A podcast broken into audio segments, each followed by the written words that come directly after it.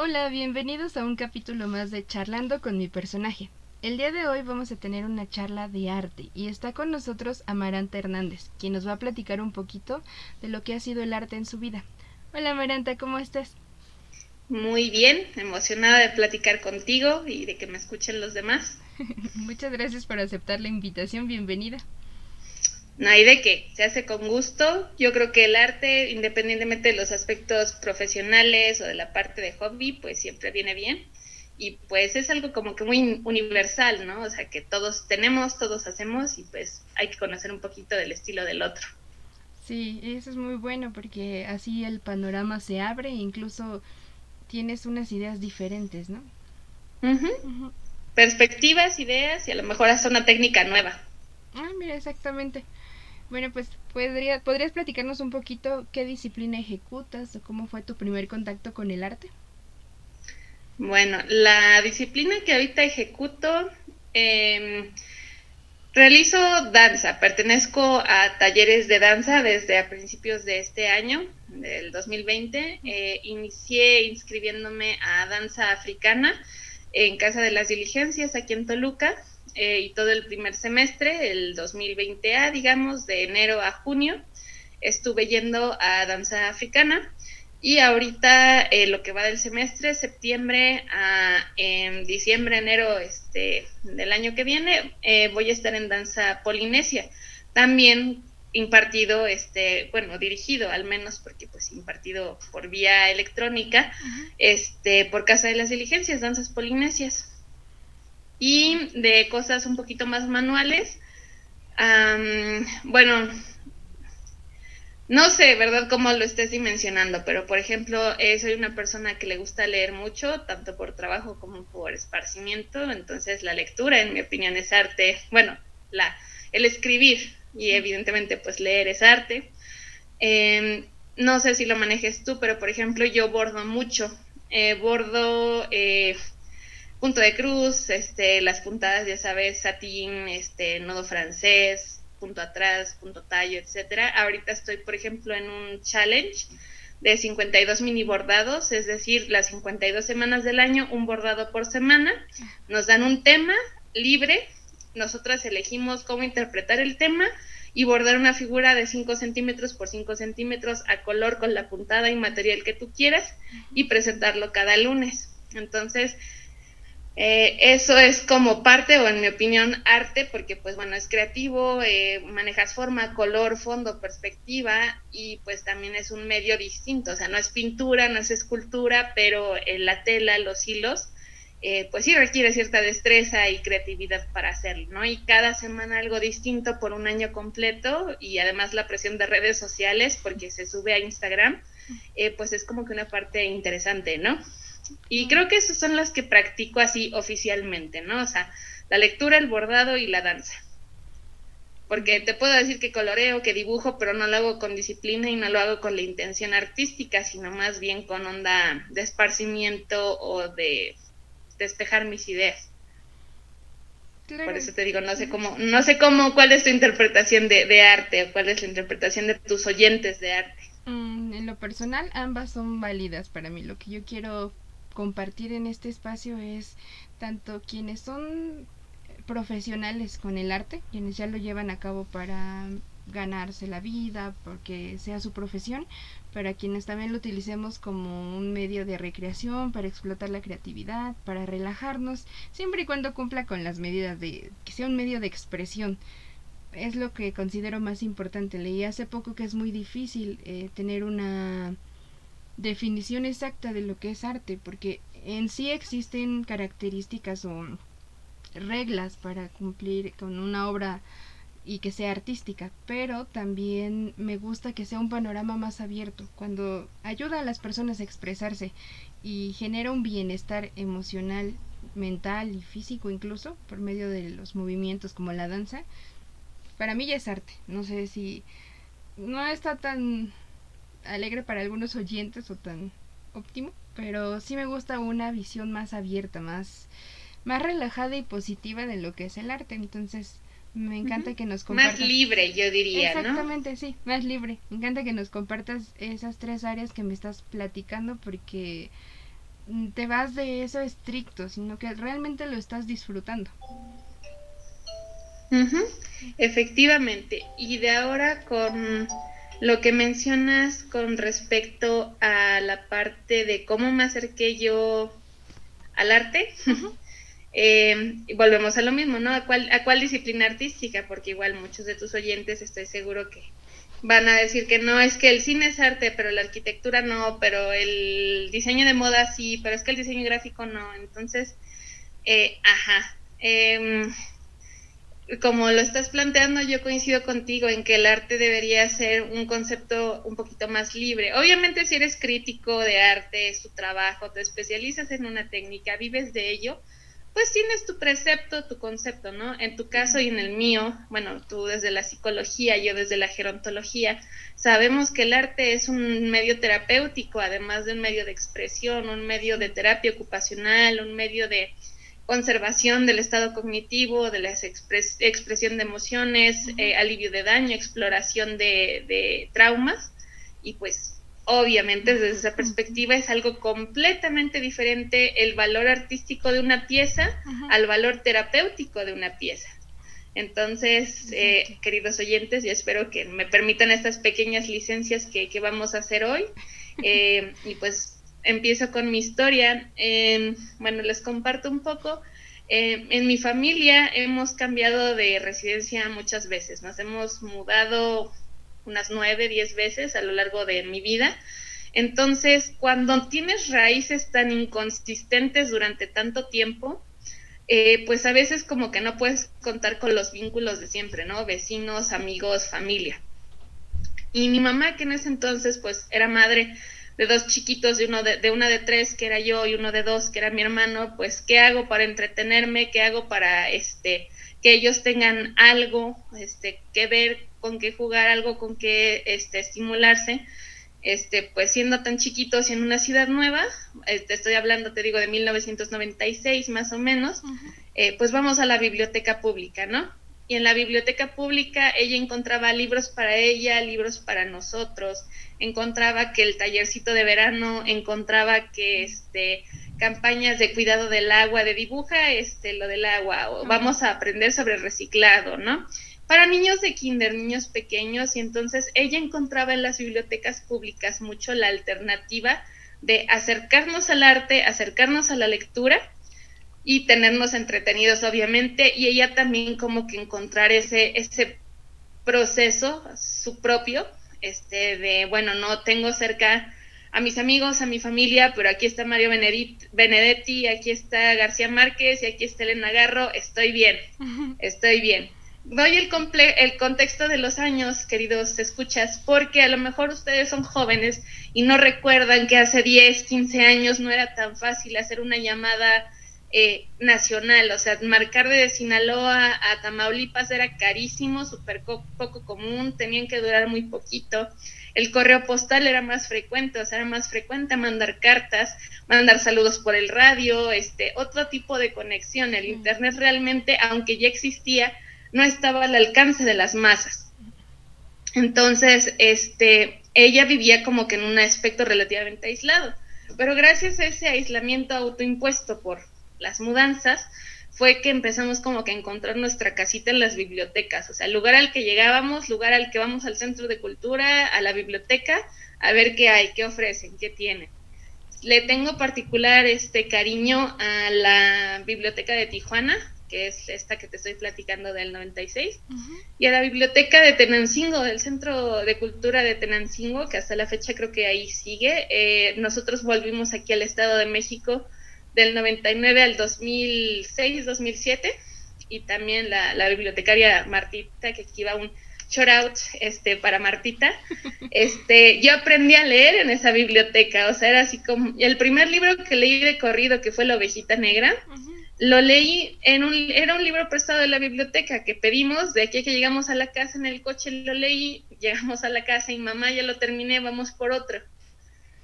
O sea, yo siempre he sido muy apegada a la lectura porque me parece uno como que de los formatos más libres, de que tú interpretas, incluso en los libros de niños que tienen tantas ilustraciones, tú interpretas la historia como mejor te parezca, ¿no? Mm, Eso en cuanto a lectura. En cuanto a artes, mi mamá, mi mamá es psicóloga clínica de formación, entonces estaba muy consciente de los beneficios de ponernos un papel bond en el piso y rayenlo, píntenlo con crayolas, con pintura, con, con lo que encuentren, rueden en la pintura, pinten con las manos, con los pies, con la cara. Era muy este, libre en ese aspecto, o sea, mientras fuera para colorear nos dejaba hacer muchas cosas, guardaba todos nuestros trabajitos, este, también se ponía a jugar con nosotros y teníamos, recuerdo mucho, era un mueble largo con dos cajones muy largos que le llamábamos el cajón de las artesanías, porque en ese cajón guardábamos las crayolas, las hojas de color, las tijeras, el pegamento, las calcomanías, todo, todo, todo, todo lo de las artesanías iba en ese cajón, así como la barnibolsa, pero este en cajón, en mueble. Entonces, mi hermano y yo éramos como de, oye, quiero hacer una sueños, pues vamos a la caja, sacábamos limpiapipas, hilo, canicas y armábamos nuestra versión de atrapasueños, ¿no? Según. O es que quiero hacer unos binoculares, es que quiero hacer un caleidoscopio, es que quiero hacer una casa, es que quiero hacer X. Eh, desde el aspecto de arquitectura, que también se consideraba de las artes antiguas, creo que muchos de tus oyentes, si no es que todos conocemos los legos o los bloques de construcción, también nos promovía mucho eso mi mamá, construir cosas, construir casas, construir cohetes, construir edificios, construir lo que gustes. Había mucho lego, muchos bloquecitos de madera y cositas así para construir para mi hermano y para mí.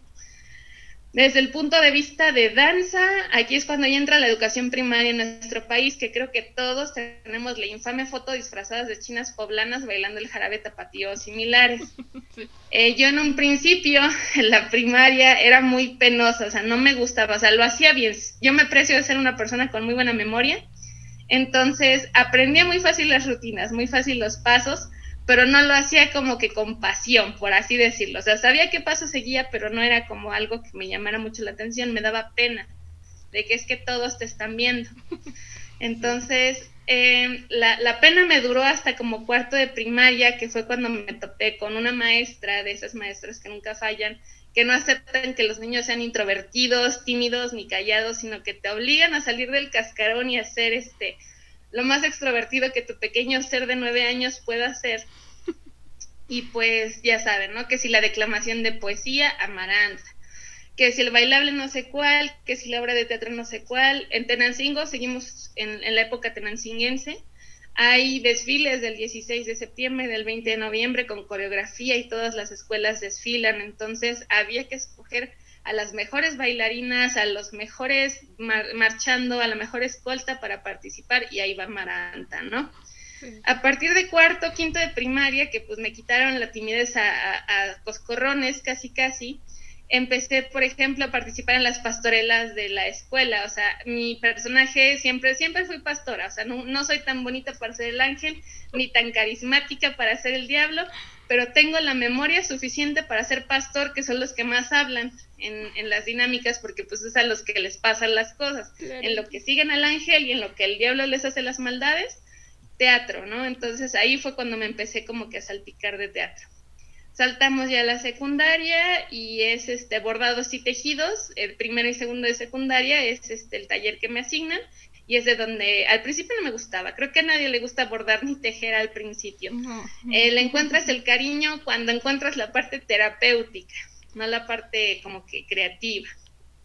O bueno, no sé si tú tengas historias de, de talleres de secundaria o tus oyentes, que estoy seguro que todos tenemos una patoaventura este, de estar al borde del colapso nervioso, haciéndole el dobladillo a algo o tejiendo un suéter o no sé. Sí, con esos talleres yo creo que todos tenemos una historia. A la fecha mi mamá y mi hermana abordan, pero yo no le encontré lo terapéutico, amiga, debo de confesártelo. Fue como de, Ay, no, me estresaba malo los puntos, no, eso sí no me atrapó. Ok, a mí al principio era por disciplina, por pasar la materia, ya ahorita ya me gusta mucho, pero en un principio era difícil. Luego vino otro mudanza a Tijuana, 2006-7 al 2008. Este, ahí ya fue la transición de secundaria a prepa. En la prepa ya abiertamente por voluntad me quise unir al grupo de teatro. Este, era un, un sistema extraño porque, bueno, no sé aquí, en el Estado de México al menos, sé que el que quiera participar, pues pásale, ¿no? Aunque sea árbol número 3, pero pues puedes participar. En Baja California, no sé si es por la frontera o lo que gustes, pero aquí sí se hacen castings. Si no sabes actuar, si no sabes cantar, si no sabes desmayar, si no sabes llorar, no puedes entrar al taller de teatro. Entonces, tiene lógica, tiene lógica, seamos sinceros, pero pues para chavitos de 15, 16 años en pleno al borde de la adolescencia, y dices tú, pues es que como soy buen actor o no soy buen actor, qué sé yo. El chiste es que el señor hizo audiciones y quedé. Entonces, además de soñada, me sentía de, oh, es que tengo talento. Estábamos en medio de los, íbamos a presentar una historia sobre geishas, e incluso, o sea, yo traumada con Japón, o sea, era mi sueño. Y en octubre del 2008 nos dicen, se regresan a Toluca.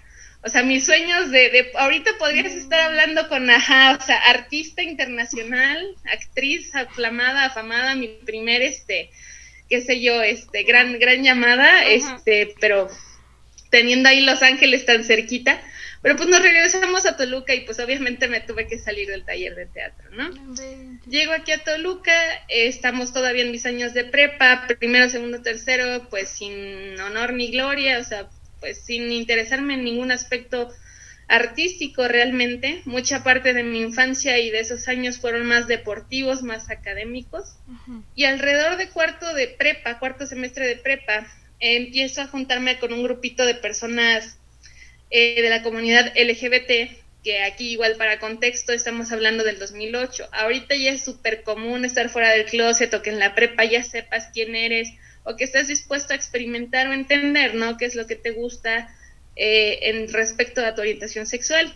En los años en los que yo estaba todavía era muy no estoy listo o no lo saben todos o no lo he dicho en casa, solo en la escuela o al revés, solo en mi casa o solo a mi mejor amiga, etcétera, etcétera. Entonces, era un colectivo relativamente abierto dentro de medidas de, de la época este, con respecto a poesía, su orientación, y también coincidía en que eran como que el grupo más artístico, válganos un poquito el estereotipo de, la prepa. Eh, organizaban talleres culturales, tenían una especie como de revista hechiza, de esas de que sacas copias, las engrapas y repartes tu revista, este, con los poemas de, de, quinceañeros y tu opinión de tal artículo o copias de una revista que te gustó, cosas así.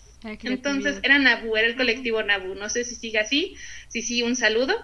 Este, el colectivo Nabu. Entonces hicimos muchas cuestiones, bueno, hicimos, hicieron, yo nomás pues me colé, eran más grandes que yo, ellos eran de sexto, yo era de cuarto, eh, junto con otros amiguitos, este, pues así. Eh, entonces, eh, era mucho de expresión libre. También fue cuando empecé a, entrar a los talleres de danza, ritmos latinos en la prepa. Este, después vino ya la vida universitaria oficialmente y se acabaron todos los sueños artísticos. No sé si es algo común en tu historia personal, amiga, este, bueno, de tus oyentes, que en tus años universitarios, digamos de los 18 a los veintitantos, 23, 24, 21, como que no te concentras en el esparcimiento, no es porque no quieras, sino porque tus tiempos libres son para estar con los cuates, para echar el relajo o para dormir. O sea, como que no hay espacio para el arte cuando estás tan cansado o tan ajetreado que era mi caso. O sea, yo tenía muchos, muchos pendientes como para aparte unirme a danza, aparte unirme a teatro, aparte unirme a lo que sea. Y es hasta este año, por así decirlo, ahorita mis 27, que es como que retomo de que, a ver, se te acabaron las excusas, ya tienes tu dinero, ya diriges tú tu tiempo, ya tienes tú tus recursos para desplazarte. Entonces regresa a las artes y en particular a donde estoy regresando es donde te digo, a danza, al bordado y este, pues la lectura nunca se ha alejado. Yo soy fan de las ferias de libro, Fan, fan, fan, pero fan, o sea, yo voy a ferias de libro desde que tengo 12 años, o sea, 15 años de estar yendo a la FIL de Minería, al remate del Auditorio Nacional, la FILIG hasta que el año pasado nos la tumbaron. Eh, yo era fan eh, de ir a la Feria Internacional del Libro Infantil y Juvenil que se hacía en la Ciudad de México, en el Centro Nacional de las Artes, cada año en noviembre fan. Aquí de la del Estado de México me parece un poco pequeña en contraste, obviamente, pero también ir y ojear a ver qué hay de nuevo, ya sea por términos este, académicos o por libros de esparcimiento. Yo soy fan, yo soy fan de la ilustración, de la traducción, de la redacción. No escribo, porque siento que no tengo nada que no se haya dicho ya o que no he encontrado como que el estilo de decirlo. Siento que brillo más en este sentido, eh, usando el talento para escribir cosas académicas, como que tengo más ejercitado ese músculo, por así decirlo. Pero pues igual, creo que todos los adolescentes escribimos nuestros dos, tres poemas que ahorita en retrospectiva dices, ah, es que ese estaba bueno, pero bueno, ya, se, perdió el encanto, se perdió la dedicatoria, ya no es la misma, pero era un buen poema, era una buena historia, era una buen, un buen cuento, una buena novela, ¿no? O al revés, de no, no vale ni tres centavos, yo no sé por qué estaba tan orgullosa de eso, este, pero pues sirvió en su momento, ¿no? Que era expresar un sentimiento. Eh, y pues esa es mi historia con las artes en general, el cine igual, fan, fan toda la vida del cine no produzco ni grabo nada, más que nada porque no tengo el talento, o sea, desconozco eh, los principios de cámara, ángulos, luz y todo ese aspecto, pero disfruto y consumo mucho cine también, series, películas. Creo que como todo buen millennial, creo que esa es nuestra marca de honor. Yo creo que la generación que más se ha acercado al arte audiovisual ha sido la generación de los millennials. Sí, Sí, me dejas pensando. Creo que sí, somos los que no tenemos tantas cosas negativas. Creo que sí podemos rescatar algo de nuestra generación, ¿no? somos un amor, solo somos incomprendidos. Igual que los boomers, igual que la generación X, igual que los centennials. Si te bajas de tu banquillo y los ves a nivel de piso, todos somos muy buenos, tenemos mucho que aportar. Claro. El chiste es que, pues, ajá, si lo, si estás opinando siendo de la generación silente, de la gran generación, este, o tú como millennial juzgando a las otras, pues es normal que no te cuadren, que no te encajen. Pero no es porque estén mal, sino porque están en un periodo, en una etapa de la vida diferente a la tuya. Tú a los 16, ¿cómo eras? ¿Cómo esperas ser a los 46? ¿Cómo serás a los 86? O sea, no, no los justifica, pero puedes entenderlos un poquito mejor. Claro, con base a eso. Pero si no, hay que, hay que reivindicar los millennials, no somos malos, solamente nos tocó un mundo diferente. Exactamente. Y generación de cristal, su abuela, ¿eh? O sea, sí voy a ocupar un poquito de tu espacio. Somos una, o sea, si lo piensas en retrospectiva, ¿cuándo empezó lo de los derechos de los niños a tener a, ser educado en las escuelas, a explicarte lo de los valores, a la importancia de decir que no al dino a las drogas, etcétera, etcétera, en los noventas. A nuestra generación fue la primera la que dijeron que vales oro, nunca cambies, vales mil. Pues nos lo vienen diciendo desde antes de cambiar el milenio. Creo que es normal que lo tengamos tan metido en la cabeza. O sea, tú fuiste el que me dijo que valía mucho y que me cuidara y que no me creo mucho, soy mucho. Tú fuiste el que me dijo. No me puedes culpar por creerlo. Y es que acabas de dar en un punto clave. Muchas veces las generaciones que se quejan de las que vienen son las que pusieron el granito y estuvieron regando la, este, la florecita para que actuara. Sí, y ahorita que es maleza ya la quieren cortar, pero pues es tu semilla, amiguito. ¿Cómo te explico? sí, sí, todo un tema, amiga, de verdad es es que hay muchas cosas y siempre nos enfocamos desafortunadamente en lo negativo. Y creo que todas las generaciones aportaron y estamos aportando algo a, la historia de la humanidad. Claro, por supuesto. Y pues igual, por ejemplo, o sea, no te miento, yo cuando veo a mis primos de 12, de 15 años, sí es, tengo momentos de crisis en las que mm, abiertamente no los entiendo. O sea, no te saco tantos años, 10 años, 15, 8, pero ya no te entiendo. O sea, no, no, no veo lo que tú ves y mira que me esfuerzo y soy relativamente joven. Y no es por discriminador, ni por racista, ni por nada. Auténticamente no entiendo, por ejemplo, TikTok y Snapchat eh, han sido un misterio para mí. Eh, no porque me parezcan imprácticos, sino porque el humor que ellos manejan, y no es por ser snob o creerme mucho o, o ser muy, muy seria, auténticamente hay chistes que no entiendo. Entonces, y cuando me los explicas, por naturaleza el chiste pierde sentido cuando te lo explican. Entonces, hay cosas que, que me duele aceptar que ya, ya no es mi época, ya, ya, ya, ya, mi entonces ya pasó. Igual que cuando, o sea, a mí me duele mucho, por ejemplo, en el radio hablando de música, que también es otro aspecto. Yo no sé tocar ningún instrumento musical, creo que es una gran deficiencia en la, en la formación, este, pues sí, educativa de, nuestro país, el hecho de que solo nos pongan a dibujar o a tocar la flauta y aquí comillas kilométricas porque creo que nadie de nuestra generación que no tenga una licenciatura o haya tomado clases particulares sabe leer una partitura, por ejemplo, porque no lo aprendes en la escuela, alguien más te enseñó. Lo mismo, si tocas la guitarra, el piano, porque esa es otra, siempre son guitarra y piano, o sea, ¿qué pasa si quiero tocar la marimba? ¿Qué pasa si quiero tocar el ukelele? ¿Qué pasa si quiero tocar el trombón? No hay instrumentos en las escuelas.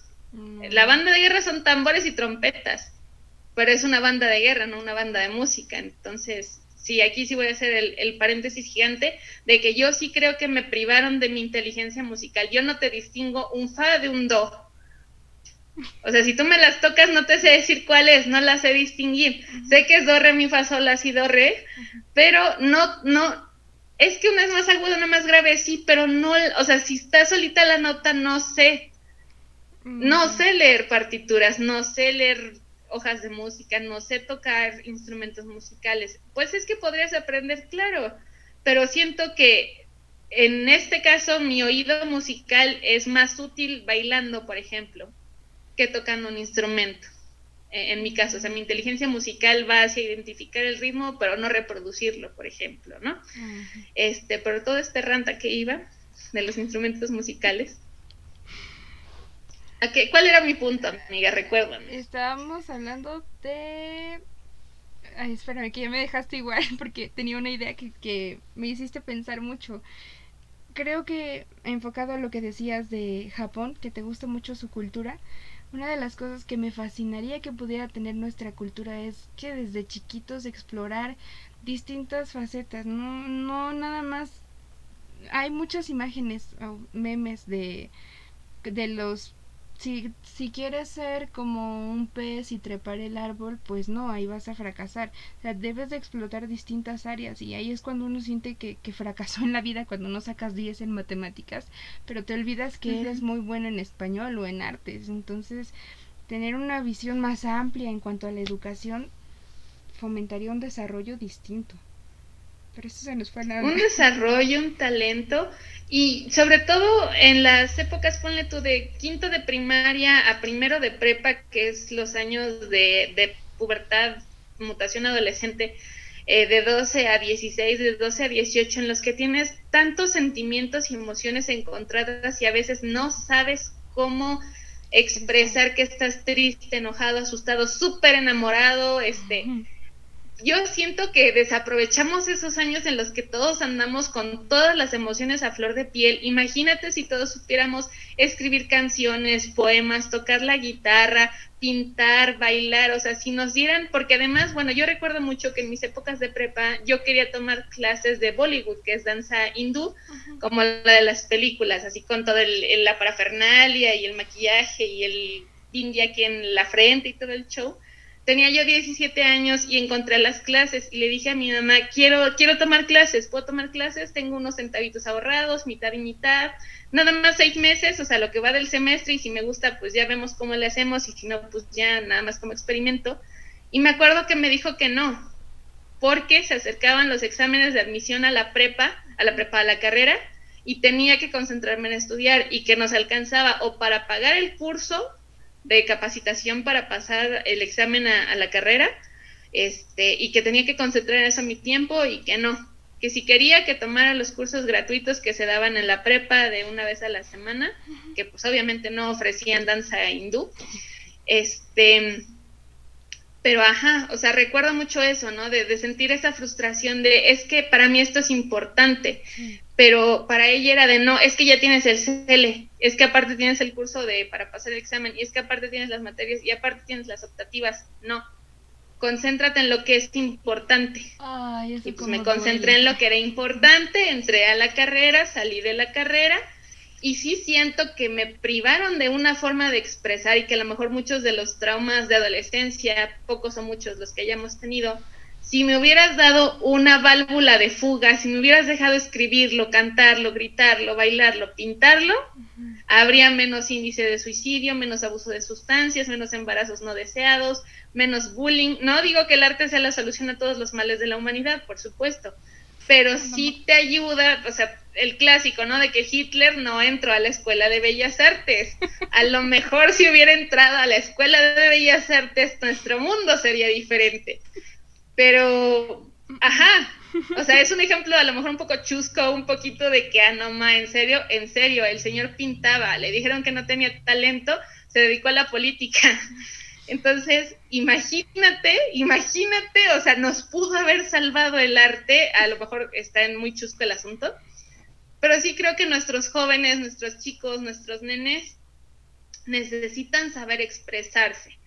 Eh, por ejemplo, mucho de la acepción de género, el hecho de que no es que bailar es para viejas, o es que es para maricones, o es que, ajá, llegas a la prepa y ¿qué crees? El que más liga es el que baila en las tardeadas con todas, amiguito. Bailar resulta que sí era útil. O de no, es que este, no, no, no, este, no quiero mamá, no quiero lecciones de piano ni de guitarra. Y en las fiestas nunca falta el que saca la guitarra, se pone a cantar y las trae todas muertas cantando complacencias.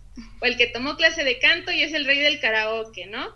O el que siempre dibujaba cómics en la esquina y ahora tiene, es millonario y publica este su propia novela gráfica, ¿no? Entonces, esos pequeños ejemplos que es así como si me hubieran dado el presupuesto que le dan, en teoría, a los microscopios, a los deportes, a la banda de guerra, a lo mejor eh, tendríamos humanos más funcionales, más responsables y más en contacto con sus sentimientos. Totalmente de acuerdo. Sí, es un aspecto que se suele dejar de lado. Siempre nos vamos por lo que es el deber, es lo académico, es lo que deja Incluso hay una frase graciosa, ¿no? Pero siempre nos vamos de ese lado, lo que es lo estricto. Diste ahorita también en otro punto cuando uno está en la etapa de, no sé si te tocó, pues somos de la edad, código fama, este, los concursos de niños, yo creo que cada generación ha tenido su etapa, pero siempre fue... Claro, claro. Eh, eh, y varias historias, varios amigos o conocidos me decían, a mí me gusta la música, pero lo tuve que dejar como hobby porque mis papás fue, me entregas una carrera y después haces de tu vida lo que quieras. Y eso es como, ah, después te concentras más en lo que es la cuestión profesional, tu carrera, y el arte siempre pasa a ser el, hobby, en la parte de, de, relajarte, pero ¿cuántos médicos no hay que tocan un instrumento y lo compaginan? A mí en lo personal me encantó porque ya hasta los 18 tuve el contacto con la música y fue, híjoles, otro, otro panorama, realmente eso te ayuda mucho a mejorar incluso las calificaciones porque el trabajo, el cerebro trabaja como que de manera más activa te concentras más. Más integral, o sea, le das, le das conocimiento duro y le das expresión corporal, ¿no? Este, sí, y completamente de acuerdo. Desafortunadamente los papás como que olvidan ese lado y, y no se dan cuenta, no todavía como sociedad no abrimos el panorama que de ahí podría haber mucha, mucha mejor en la educación y en el desarrollo. Yo insisto mucho en el desarrollo porque siempre nos concentramos nada más en una parte, ¿no? En algo general, ¿no? Completo que aquí ya encontré tres puntos que ahorita voy a abordar, ojalá no se me olviden. Este, el primero es que también, aparte de las artes, que yo sé que este, esta charla es sobre arte, ¿no? Pero como alguien que dedicó, por ejemplo, desde los 8 hasta los 14 a practicar taekwondo, o sea, es deporte, mi mamá, eh, insisto, a lo mejor la formación como psicóloga fue lo que le hizo de, oye, no, no, no, no, no, déjalos, apóyalos en las otras dos pedacitos, ¿no? Siempre fuimos mi hermano y yo de 8, 9, 10, pero por ejemplo, yo siento que si me hubieran seguido insistiendo, yo siento que tenía el talento, la fuerza, la voluntad de, ¿sabes qué? Eh, ahorita, ¿quién quite? O sea, ahorita porque las Olimpiadas no, ¿verdad? Pero a lo mejor esta habría sido mi Olimpiada, que yo sería la siguiente este, María Espinosa, ¿no? O sea, de que si me hubiera seguido concentrando en el deporte y no tanto en la academia, porque lo dejé en la prepa, porque ya no me daba el tiempo para hacer todo lo de la prepa y aparte el entrenamiento, que cada vez era más exigente conforme vas avanzando las cintas, o sea, de blanca, amarilla, verde, azul, yo estoy a medio camino, yo soy cinta azul. Este, o sea, pude haber, no que yo sea, oh wow, la estrella, ¿no? Pero al menos siento que fue un área de mi vida a la que si me obligaste a dedicarle seis años, yo esperaría que si le invertiste tanto es porque esperabas que yo fuera un atleta mínimo universitario, ¿no? O sea, que perteneciera al equipo de taekwondo de la universidad y a lo mejor ya ahorita a mis 30 ya pienso en jubilarme, ¿no? Por decir algo. Sí. eh, eso me llama mucho la atención, ¿no? O sea, que también hay chicos, compañeros que tienen súper talento para la educación física, el fútbol, el básquetbol, no que sean estrellas, pero que era, o sea, a lo mejor una carrera o un camino no académico, sino más corporal, a lo mejor, o sea, si hubiese más ofertas de esas, habrían sido más felices, más completos. Y por ejemplo, con los altos índices de obesidad, diabetes y demás, yo creo que deberíamos invertirle más este al baile y al ejercicio y al deporte, no nada más una vez a la semana eh, educación física y una vez a la semana artes. Así como tienes español de lunes a viernes, como tienes matemáticas de lunes a viernes, deberías tener arte deportes de lunes a viernes, ¿no? Pero bueno, eh, eso lleva a mi segundo punto, que es la cuestión, ya me acordé de lo que íbamos diciendo, o sea que, bueno, creo que tú conoces la teoría de las distintas inteligencias. Yo sí siento que tengo muy desarrolladas eh, las inteligencias escolares, por así decirlo, las que te benefician en la escuela. Decía un amigo que es, es físico, este, astrofísico, este, de aquí de, de UAM, me dice, es que tú y yo no somos listos, tú y yo no somos inteligentes. Y mira que yo de algo me precio es de ser alguien inteligente y él también, ¿no? Lo que tú y yo sabemos hacer, me decía cuando teníamos como 20, 18 que estábamos estudiando, es contestar exámenes. Tú y yo ya les tenemos medido cómo se contesta el examen, que si opción múltiple, que si ensayo, que si relación de columnas. No hace falta saber el conocimiento, hace falta saber cómo contestar exámenes, cómo contestar apuntes. Si, la escala vale 7, pues nada más concéntrate en entregarle al maestro trabajos. No necesariamente estás aprendiendo, pero estás generando volumen de hojas volumen de apuntes, volumen de, dice, entonces tú y yo no somos inteligentes, tú y yo no somos listos, tú y yo entendemos el sistema y nos beneficiamos de que nuestras inteligencias las recompense el sistema, la buena memoria, el lenguaje, las matemáticas. Él tampoco toca instrumentos musicales y tampoco es muy artístico ni muy atlético per se. Él hizo fútbol americano un tiempo, así como yo hice taekwondo. Creo que nociones básicas de guitarra, así como mis nociones básicas de flauta. Este, pero ajá, eh, eso es lo que él decía y creo que tiene excelente, un punto súper sólido. Para todos los que hemos sacado 10 toda la vida, aunque sí es un esfuerzo, mira que ya me titulé por promedio, al final del día tiene razón. Eres muy bueno contestando exámenes. Nada más. Eres muy bueno memorizando. Nada más. Y teniendo disciplina, portándote bien, cayéndole bien al maestro, o sea. Sí eres una buena maquinita del sistema académico. Ese es tu mérito, ¿no? Que pues dices tú sí te pega en el ego, pero es que tiene un punto, o sea, lo que te digo, yo resiento mucho que mi inteligencia naturalista, yo no te sé distinguir árboles, por ejemplo, algunos animales, los árboles como que más típicos, o sea, entre un sauce y un pino sí, pero entre un pino y un cedro, o un cedro y un yamel, como que ya no, porque nunca nos llevaban afuera a distinguir semillas, animales ni plantas, porque pues eso no, ni que si vas a ser biólogo así, pero si no, no es importante. Entonces, cosas, cosas así, o sea, no son solo las artes, y esto va a mi tercer punto.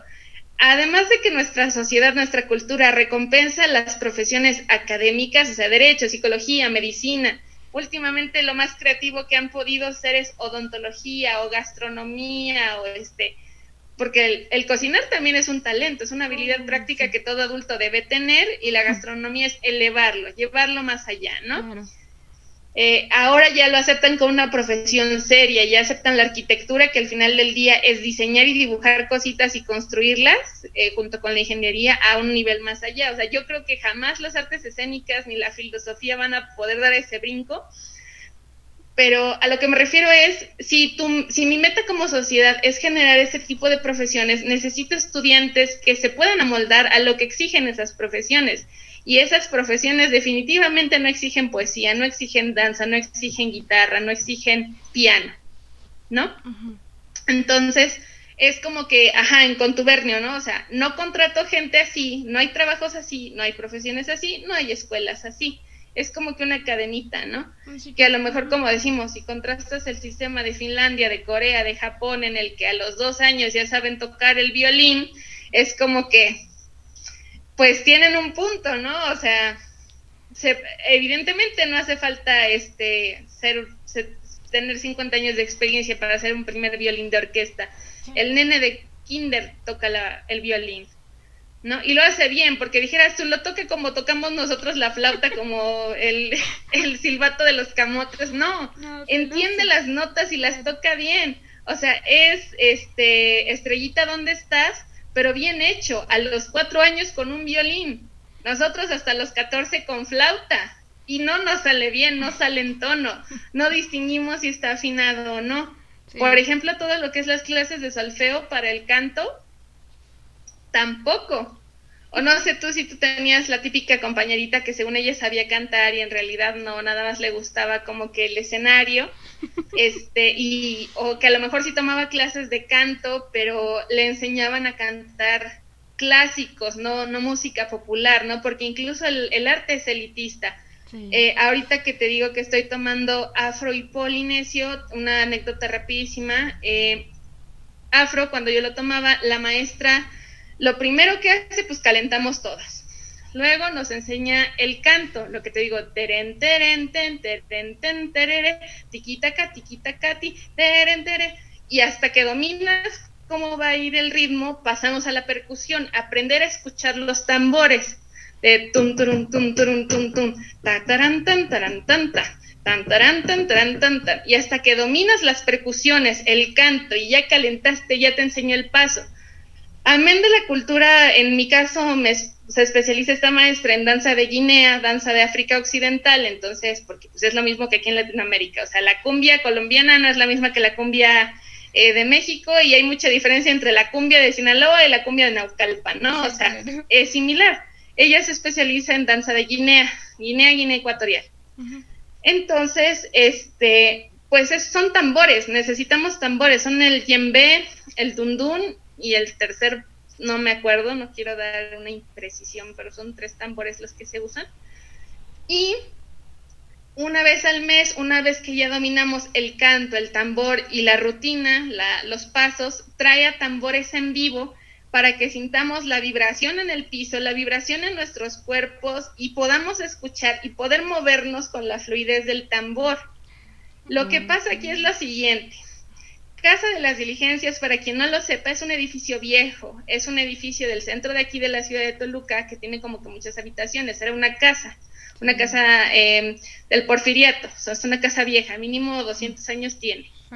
Entonces, esa casa, haz de cuenta que arriba de nosotros está el taller de fotografía y a la derecha está Polinesio. Y en el patio de atrás está flamenco y en el patio central está danza folclórica y atrás está ajedrez. Flamenco y danza folclórica se bailan en tablados con tacones y tienen su música en la grabadora y pues hay que zapatearle. El flamenco se baila zapateándole y también el folclore. ¿Qué pasa? Que entre los zapateados de las compañeras que bailan con ritmos de 2x8 o de 2x4 y 1, 2, 3, 4 y 1, 2, 3, 4, mi métrica, mi tambor me revuelvo, o, o, sea, hacen tanto ruido que yo, no escucho mi tambor, yo no escucho mi ritmo, mi métrica o mi canto, porque nosotras y polinesias bailamos descalzas, no hacemos tanto ruido. Pero una vez al mes que vienen nuestros tambores o que viene la percusión de polinesio, o sea, porque ahora tienes que bailarlo con música en vivo, porque así se baila esta danza, pues hacemos un escandalero tremendo porque pues son tambores y tienen que sonar, tienen que ayudarnos a contar los pasos. Nosotras nunca nos quejamos porque sabemos que folclore pues así es, sabemos que flamenco así es, pero ellas sí vienen a quejarnos de que la métrica de nuestros tambores no las deja bailar a ellas. Y porque no vamos a ritmo, no vamos a ritmo con ellas. Y yo de, es que ese es el punto, hermana tu sistema de danza, que es una danza occidental, porque quieran que no el folclore mexicano es una mezcla de danza indígena y danza europea, el flamenco es español, tú tienes tu, tu percusión, tú tienes tu guitarra, tú tienes tu melodía y yo tengo la mía y no porque sea no seamos tan famosas o tan grandes o en los días normales no podamos hacer tanto ruido porque bailamos descalzas, hoy me toca a mí, hoy suena mi tambor las otras tres semanas suena tus percusiones, tu tablado, pero hoy, hoy suena mi tambor, hoy suena mi percusión. Y pues si te revuelves, pues así me siento yo las otras tres semanas, cuando con tu zapateado me sacas de ritmo a mí. Entonces, eh, esta parte del elitismo en las artes es súper importante porque si no pintas al óleo, si no tocas el piano de cola, si no bailas tango o ballet, no, es arte. Cuando las danzas polinesias, las danzas indígenas, las danzas, las danzas afro, la escultura, el bordado, el teñido textil, el telar de cintura, también son expresiones de arte. No es arte occidental, no es arte europeo, pero es arte. Es lo que decíamos en un principio, ¿no? Tener una perspectiva más libre, unas ideas más libres respecto al arte, no ser tan estricto y siempre hay esa característica a veces del ser humano de decir lo que yo hago está bien, lo que los demás hacen no lo es. Así que eso también nos divide demasiado, siempre y cuando te haga feliz te permite expresarte, te ayude con un desarrollo, te, te haga eso, en pocas palabras, te haga feliz, pues ya puede funcionar como arte. Igual se respeta por algo, insisto, existen las reglas, existe quienes nos enseñan de lo que es arte. sí, la técnica, la tradición, ¿no? Pero, desde hasta un punto de vista como de, pues ahora sí de nuestra profesión, cuando ya es de una manera terapéutica también, y no por cuando haya algún problema o algo que solucionar, pero simplemente estás estresado, buscas si ya es tu hobby o si es tu profesión y te relaja, te ayuda a expresarte. Entonces ahí ya es arte. Y pues ahorita que ya que tocas la parte de, de la profesión, este, como te mencionaba, o sea, yo estudié gerontología, soy gerontóloga desde el 2015, me especializo en la atención y el cuidado de adultos mayores, del proceso de envejecimiento, el estudio de la vejez.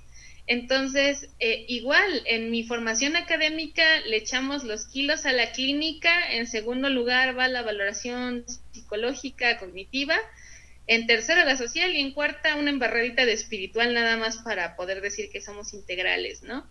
Pero, por ejemplo, salvo terapia ocupacional, este, que solo se da un semestre, por ejemplo, o activación física, este, bueno, lo relacionado con eh, preparar rutinas de ejercicio para ellos, son los únicos dos momentos en mi carrera, en mi formación, que me permiten estar en contacto con el deporte o con el arte para llevarlo con mis adultos mayores. Sin embargo, en la práctica, en mi servicio social, que es de donde tú y yo nos conocemos, por ejemplo, la terapia ocupacional es el eje. Todo gira en torno a la manualidad, al tejido, al círculo de lectura, a la charla, a la revista, al todo gira en torno a la libre expresión, al libre movimiento. Algunos lo toman, algunos pacientes, como, bueno, es preventivo, ¿no? Eh, hacer este sudoku, escribir esta carta, este, hacer este ejercicio, hacer este tejido, ¿no? O sea, me mantiene activo, me pone a pensar algunos lo toman como hobby o como disfrute de qué padre, qué bonita película nos trajiste, qué bonita actividad, qué bonitos colores nos pusiste ahora para hacer este trabajo, ¿no?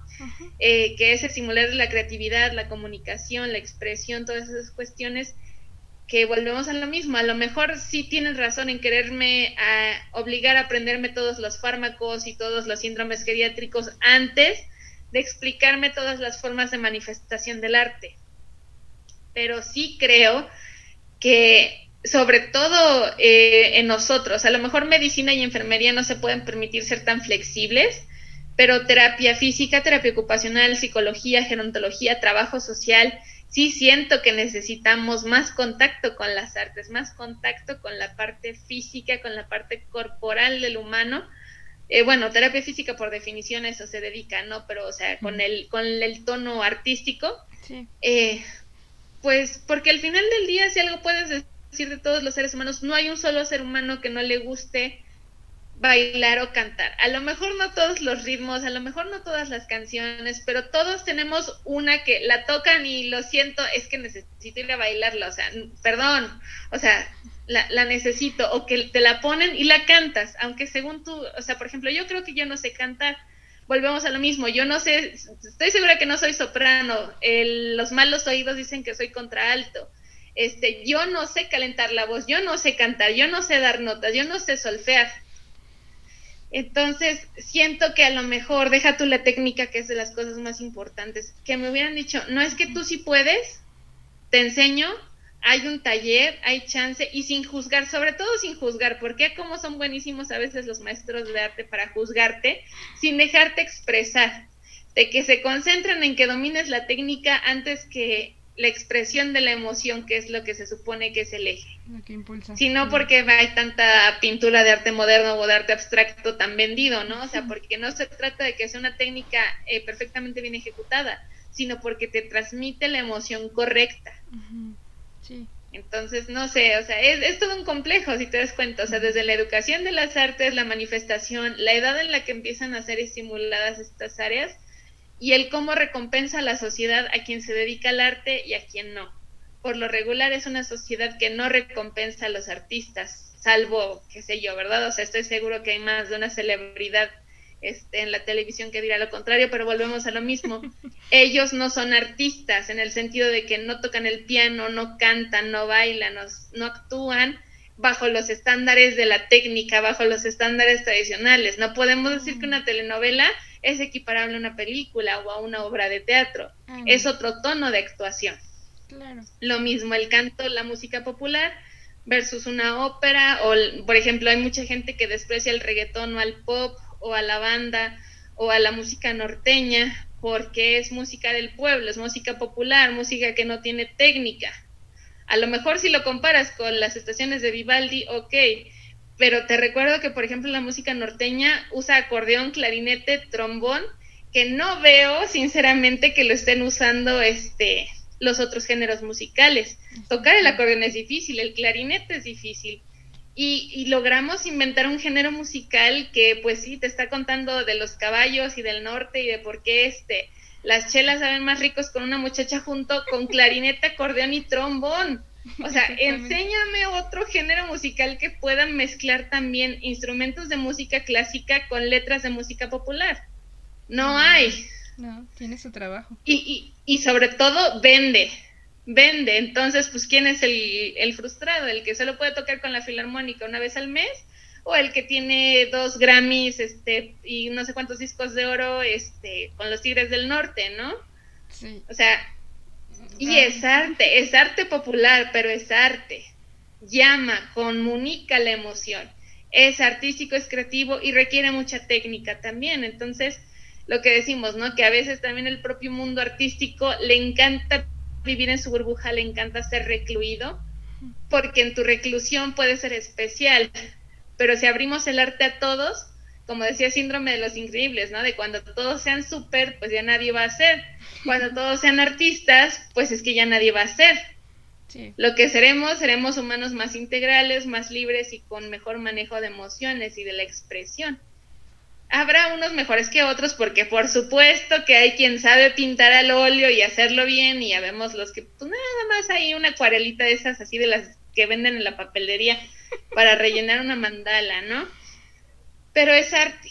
Exactamente. O es terapia en este caso, ¿no? Que es nuestro énfasis de que yo no califico la ejecución, califico cómo te sientes después de haberlo hecho. La emoción, sí, que te permite expresarlo. Finalmente eso es lo importante, verle lo positivo, ¿no? Porque me hace recordar esas épocas de la secundaria. Si el bordado te relajaba, no. Porque hay personas que también no, va a ser obligatorio de te voy a hacer que colorees o te voy a poner a bordar porque es arte y te va a relajar. Entonces, no, también es encontrar con qué estoy conectada, qué me permite tener ese uh, esa comunicación con mis emociones y poderlas expresar de manera óptima, ¿no? No, no que me genere más estrés.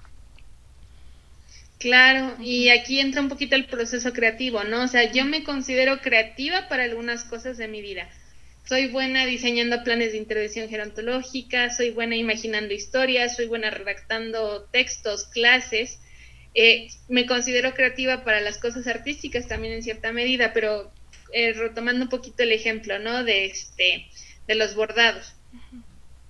Eh, por lo regular, eh, lo que me gusta de, dinámicas así es que yo no tengo que inventar la idea. Ya alguien me dio la palabra y yo solo tengo que buscar ejemplos. O sea, yo me considero creativa en los límites. O sea, soy de las que le pones un algo para dibujar y te lo copia como está y me sale bien. Pero no me pidas que me lo imagine porque me va a costar. Mi hermana es al revés. Mi hermana es malísimo para copiar dibujos, es malísimo para colorear dentro de las rayas pero es muy libre y muy creativo, inventa cosas muy buenas. O sea, siento que ambos tenemos la creatividad enfocada de una forma diferente. Entonces, por ejemplo, del bordado, cuando voy a diseñar algo, a este tema son monstruos, ¿no? Entonces, en lugar de inventarme uno, me pongo a buscar en referencias de la cultura pop, historias, televisión, cine, cuál es el monstruo. Tiene que cumplir varios criterios, que sea fácil de, dimensionar en 5x5, o sea, no, no puede ser muy detallado. Que tenga colores que combinen con los otros bordados que están alrededor de ese que pueda o que sea algo que creo que yo pueda abordar, o sea, que no, que, o sea, conozco mis limitaciones y mi técnica, o sea, sé que hay ciertos aspectos, ciertas características que no voy a poder hacer tan bonitas o tan precisas, entonces eh, está eso, y que no lo vaya a abordar nadie más. ¿A qué me refiero? A que si vamos, por ejemplo, el tema fue brujas, pues hay un montón de brujas, la bruja estándar o brujas específicas, o el tema, por ejemplo, de anatomía, lo que más hubo en anatomía fueron úteros, pulmones, ojos, corazones. Eh, por ejemplo, el tema de carta de lotería, ese sí estuvo entre creativo y no. Son 54 cartas de lotería.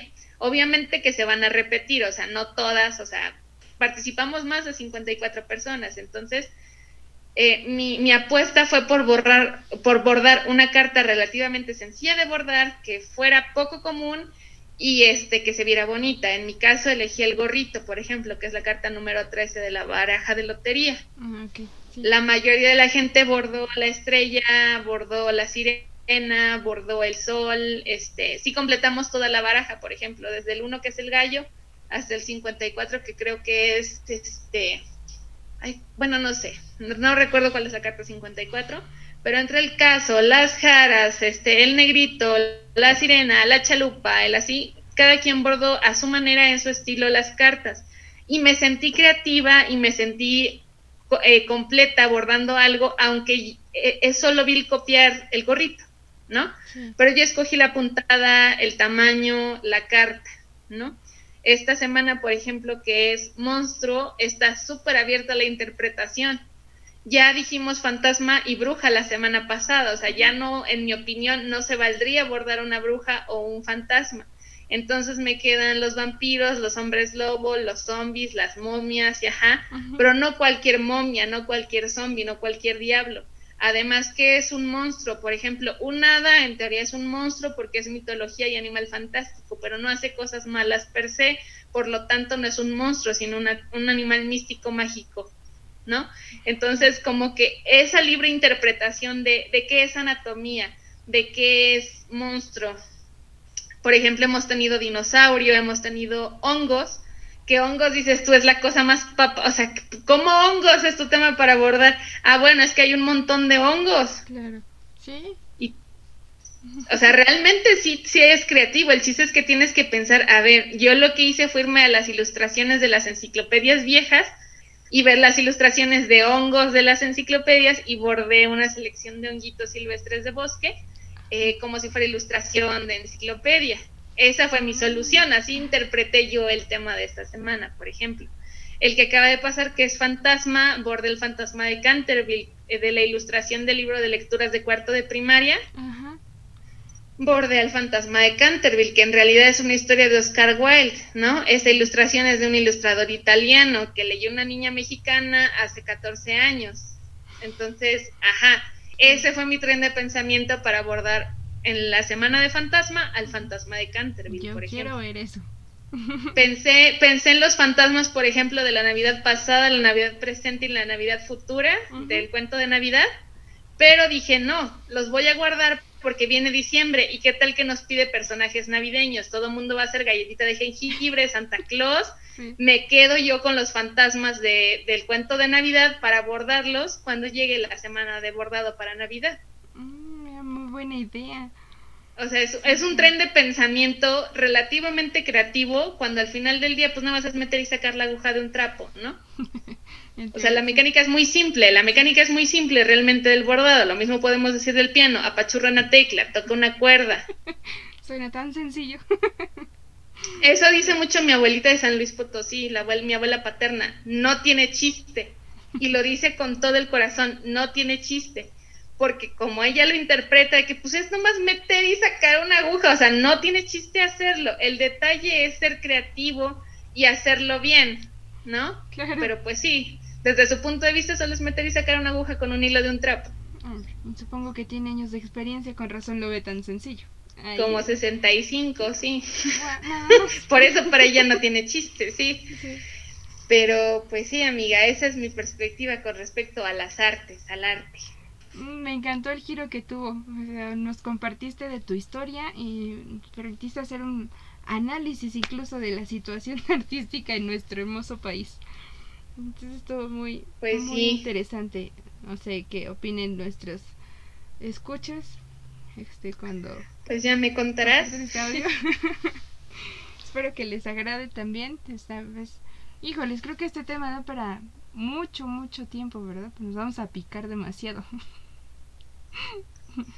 Un poco, sí, un poco, pero eh, vale la pena y pues son estos pequeños discursos, ¿no? Como decíamos, al ser los raritos, al ser los millennials, yo sí siento que somos una generación que como no cabemos en el molde de nadie, nunca le damos gusto a nadie, esa es nuestra maldición y nuestra bendición.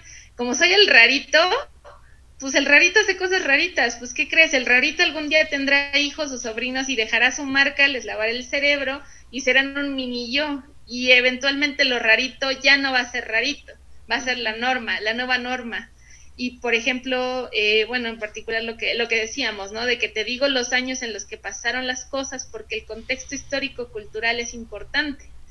Hoy por hoy, si ahorita vemos chavos que en la prepa que dicen que no quieren estudiar la carrera, que quieren dedicarse a las bellas artes, siento que presentan menos resistencia en sus familias o que las orientadoras ya no los van a desanimar, nada más les van a decir que le echen los kilos para entrar a Bellas Artes o para entrar a la licenciatura de música, o sea, ya no es malo, solamente, bueno, va, si ese es tu camino, échale ganas, porque aquí el talento, la técnica van a ser importantes, ¿no?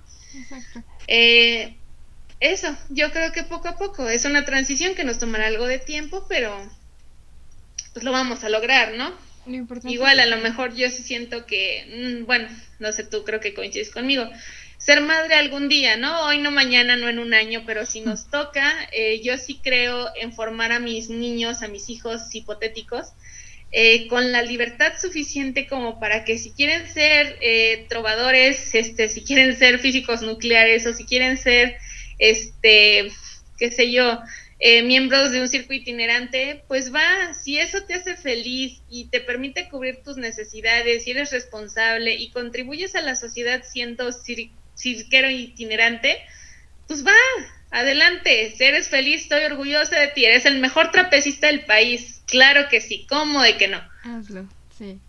Entonces, ajá, sí, sí creo que dentro de nuestra hipiosidad como millennials, dentro de nuestra falta de molde, falta de, de rigidez, dentro, dentro de nuestra generación de cristal, pues, ¿qué crees? El cristal tallado es hermoso y es muy resistente, pesa, sí, sí, sí machuca si te cae un florero de vidrio cortado en el piso, ¿no?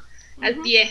Entonces, no, creo que seamos de cristal, creo que somos, este, qué sé yo, diamantes de que cortan muy bien y son muy resistentes y se ven bonitos, pero pues cualquiera diría que es una piedra, ¿no? O sea, al final, ¿qué son los diamantes? Piedras, cristales, pedacitos, pedacitos de carbón que les dio por brillar más que los otros pedacitos de carbón, ¿no? sí creo que es, es nuestra generación la que se tiene que hacer cargo de esta transición artística. Y pues no sé, no hoy, no mañana igual, porque pues el coronavirus nos tiene un poquito limitados en nuestro poder, pero sí creo que llegará el día en el que podamos decir que los niños mexicanos también tocan el violín a los dos años. Uno de mis sueños, exactamente. Al menos ya vamos dando los pasos para para generar ese cambio, para verlo con más normalidad y sobre todo una palabra que, que queda muy bien es para motivar. No cortar las alas ni los deseos de, ok, no soy bueno en esto, pero si no lo practico, si no lo intento, nunca lo voy a hacer. El chiste es dar ese primer paso para, para aventarnos, ¿no? Para lograrlo. Claro, o también si auténticamente eres malo, pero te gusta, pues síguelo haciendo, te gusta, ¿no? O sea, de que es, que yo no sé cantar, pero me encanta, pues cántale, o sea, no pasa nada, ¿no? En tanto no molestes, no irrites, no sé por qué vas ahogado de borracho, canta. Inténtalo, exactamente. Canta y sé feliz, ¿no? Que es, es la clave. Exactamente, ser feliz es lo más importante. Yo creo que mientras haga feliz a las personas, el contacto que tienen con lo que se está haciendo, todo va a fluir. Claro que sí. Pues bueno, para no alargarte lo más de lo que ya lo alargamos, este, si quieres ahorita seguimos tú y yo platicando ya liberado el audio, pero muchas gracias por invitarme, muchas gracias a tus oyentes por participar, por estar aquí en, en esta dinámica, en este acercamiento que estás tratando tú de promover desde la psicología, desde tu propia historia artística, este, pues eso, ¿no? Esta conciencia, esta motivación, esta difusión y pues ojalá que esto siga creciendo, avanzando y contagiemos a más gente, sean millennials o no, eh, pues para unirse, ¿no? A, la hipiosidad millennial y que se decidan a, tomar un hobby artístico. Exactamente. O una profesión artística, ¿no? Pero pues, pues según el, el, el, perro, la pedrada, ¿no? lo que deseen, pero que se acerquen más al arte. Exactamente. Muchas gracias, amiga, por haber sido parte de este proyecto. La invitación está abierta cuando guste regresar. Entonces, cuando gustes, este es tu espacio también. Quiero agradecerles a quienes nos escuchan, que nos dedican un poquito de su tiempo para oír opiniones, historias y nos vemos en el próximo capítulo. También cuando gusten participar, está abierto los mensajes de la página o en comentarios. Muchas gracias y que tengan una excelente tarde o noche, según cuando nos escuchen.